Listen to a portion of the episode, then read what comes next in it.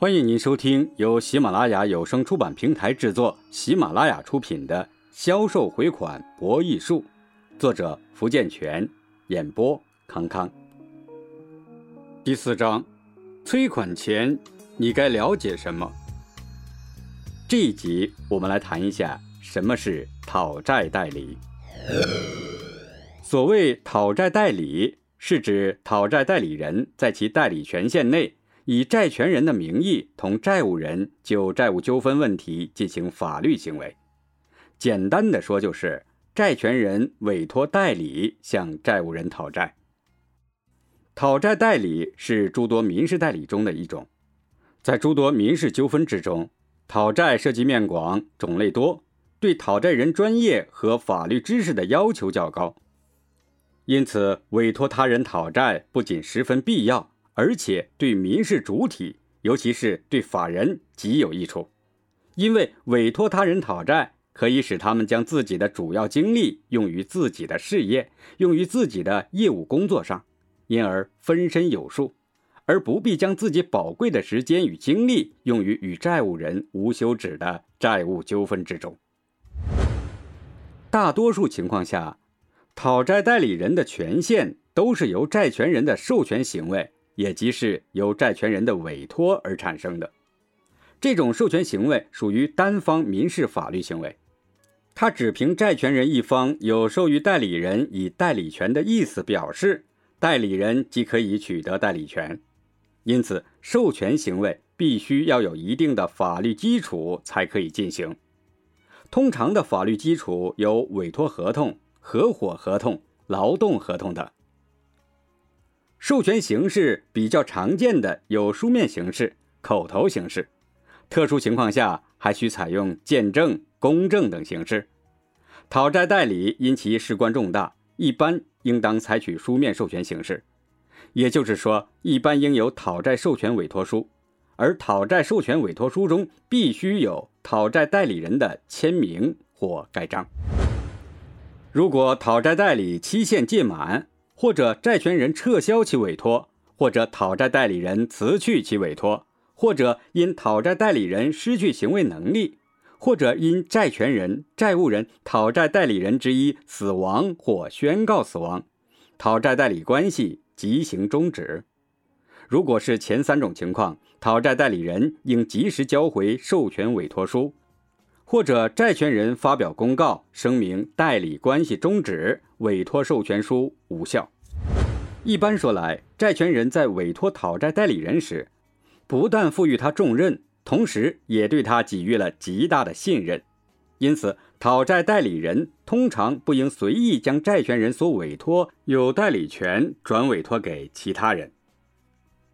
但是在一些特殊情况之下，讨债代理人有可能不能亲自完成代理任务，或者仅靠代理人一人的力量不能亲自代理事务，不得不再委托他人代理全部或部分事务。就是在这种情况之下，讨债代理的再代理也不能随意任意进行。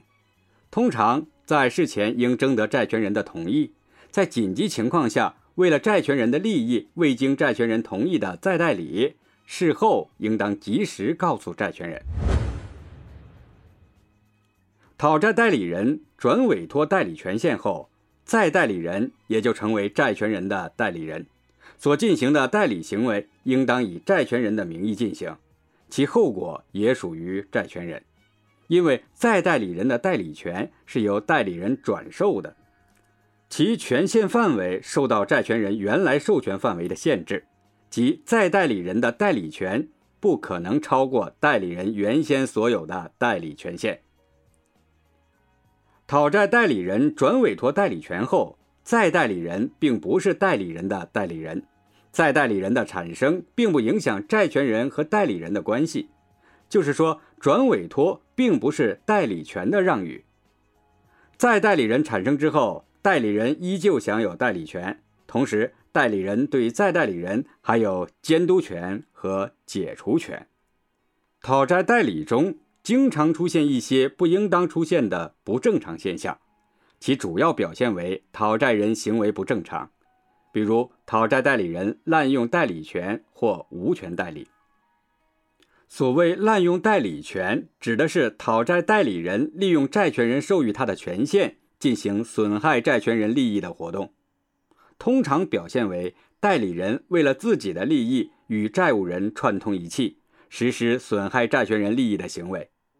法律规定，这种情况一经查明，不但确认代理人的代理行为无效，从而对债权人没有法律约束力，同时。债务人与代理人还必须承担连带责任，负责赔偿债权人的损失。H 公司委托张某购进一批家电，又给张某开了一张介绍信，介绍信上只写有联系业务，另还给张某签了一份 H 公司公章的空白合同书。但是张某没有购买到家电，却用这张介绍信与 B 厂。签订了购买一批钢材的合同，张某将签好的合同交给 H 公司，H 公司未提出异议。后来 B 厂将钢材运来，公司盖章验收后交由张某处理，张某低价变卖之后，携款长期流浪在外。由于 H 公司一直未付 B 厂货款，B 厂起诉到法院，H 公司却以张某越权代理为由拒不支付货款。法院认为 H 公司授权不明，应负连带责任，判 H 公司负担一部分货款，H 公司则又以等到张某回来再说为由一推了之，而 B 公司却因找不到张某下落，以致欠款迟迟难以追讨回来。无权代理有两种解释，一是指代理人超越债权人所授予他的权利范围。二是指代理权已经终止后，代理人仍然以债权人的名义从事相关活动。另外，讨债代理中还有一种无权代理的行为，那就是债权人根本就没有授予他代理权，而所谓的代理人一厢情愿地为债权人讨债。江苏一家洗衣机厂每年让部分职工轮休探亲假，这年年底。轮到该厂职工陈勇休假，陈勇之妻于艳也在该厂劳动服务公司工作，但并非正式职工。陈勇和于艳夫妇欲一道前往山西老家探亲，却苦于于艳的路费无法报销。该厂劳动服务公司为照顾陈勇，由公司经理给其签署了委托书，让于艳以出差的名义为公司推销洗衣机一百台的合同。代理期限一个月。陈勇和于艳乘车到山西后，先到某市某百货公司找负责人何某洽谈生意，双方初步达成协议，并约定待陈于二人探亲返回时正式签订合同。不幸，陈于二人回乡后，于燕突然染上重病，期间某市某百货公司两次去信。催促于燕尽快前往签订正式合同，并寄去了业务提成费五百元。一个多月后，于燕病情好转，陈勇便先行返厂。途中，陈勇先到某市，以于的名义正式同某百货公司签订了供货合同。回厂后，陈勇当即将此情况向服务公司领导做了汇报，但因此时洗衣机价格上涨。陈勇所签订的合同价格较低，所以服务公司经理立即函告某市某百货公司，声明陈勇无权代理，其所签合同无效，拒绝供货。某市某百货公司起诉到法院，要求确认合同效力。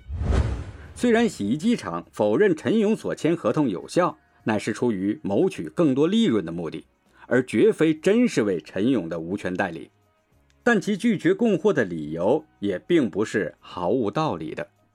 和其他的无权代理一样，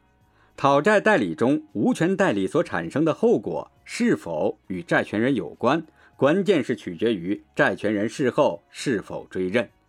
如果债权人知道有人用他的名字去讨债，而不向公众表明他的态度，法律就将认为债权人默认无权代理行为。即同意无权代理人为其讨债，从而债权人将承担其因此而产生的法律后果。听众朋友，本集播讲完毕，感谢您的收听。